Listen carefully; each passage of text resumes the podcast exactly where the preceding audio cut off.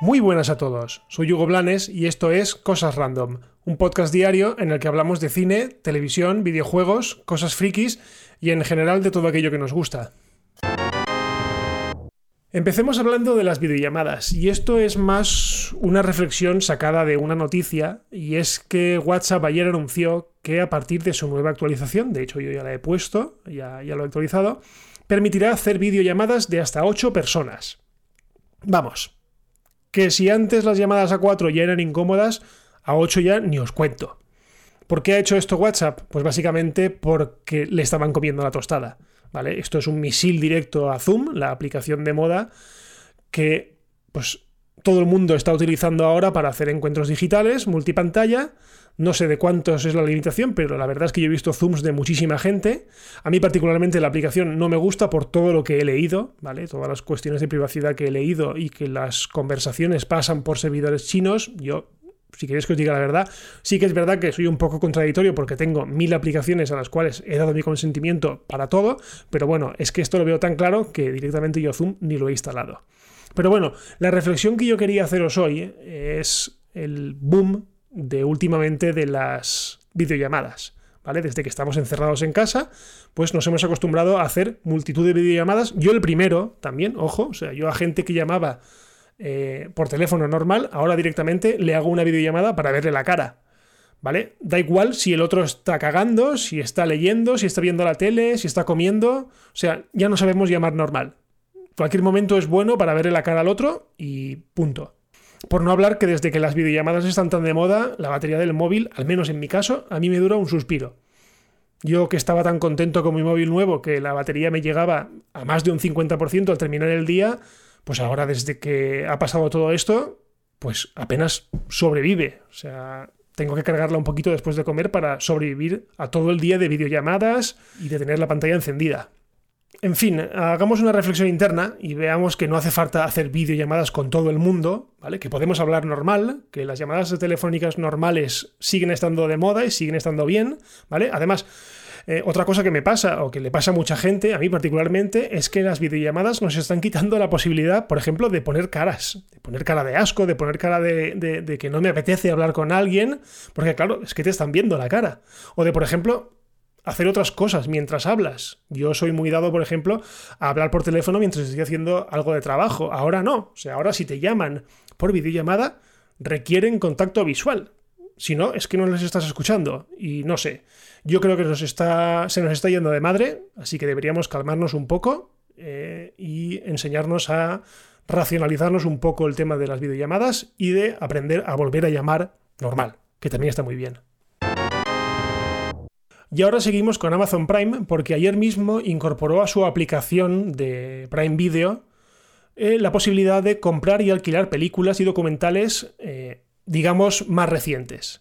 Es decir, que desde la misma aplicación que ahora tenéis barra libre los que pagáis Prime, pues podéis comprar eh, películas o alquilar películas o documentales que digamos que no son tan antiguas o son más recientes. Por ejemplo, yo me he metido y está Sonic, la película de, de la mascota de Sega.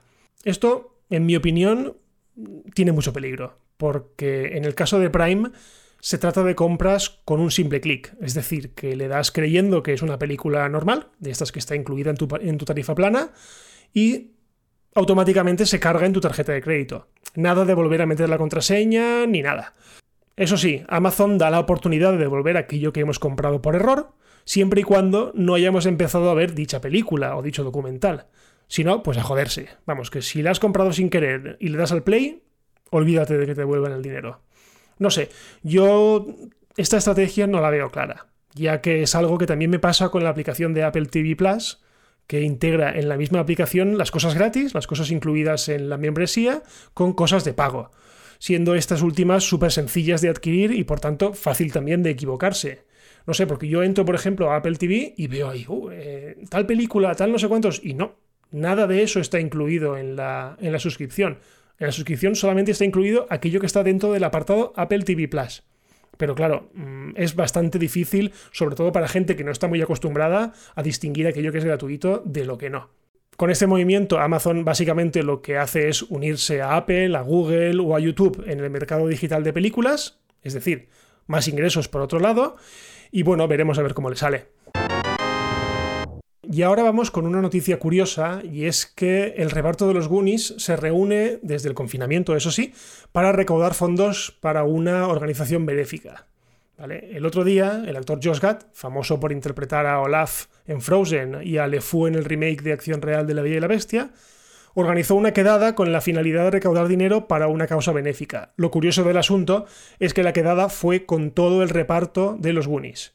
Allí estaban todos, Sean Austin, Josh Brolin, Martha Plimpton y el resto de la pandilla, a los que más adelante, durante la entrevista o durante la reunión, se les unen Richard Donner, el director de la película, Chris Columbus, el guionista, y Steven Spielberg, el productor y el que muchos creen que es el director de la película, pero no, es solo productor. En fin, eh, para gente nostálgica, pues es una oportunidad perfecta para ver cómo están de mayores los protagonistas y, por ejemplo, ver que Gordy, pues está de todo menos Gordy. Yo lo he visto, la verdad es que es bastante divertido y si os pica la curiosidad, pues os dejo el enlace en las notas del episodio y así pues le podéis echar un ojo. Y terminamos con una noticia triste, y es que ayer se supo del fallecimiento del futbolista y comentarista deportivo Michael Robinson.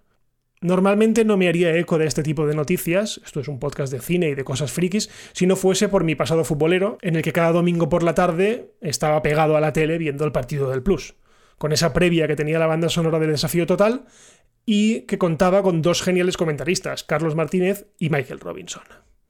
La verdad es que decimos adiós a un icono de la comunicación deportiva con un particular acento que a mí me daba igual, pero que me hacía gracia porque mira que hace años que vivía en España, pero el acento pues no se le fue, y que tenía una manera fantástica de narrar los partidos.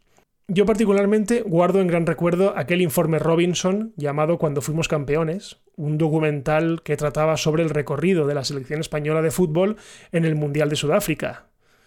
Es maravilloso, la verdad, y yo soy incapaz de verlo sin derramar alguna lágrima, o más de una.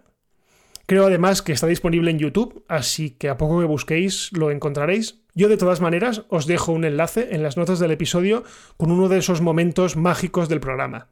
Evidentemente es el momento del gol de Iniesta.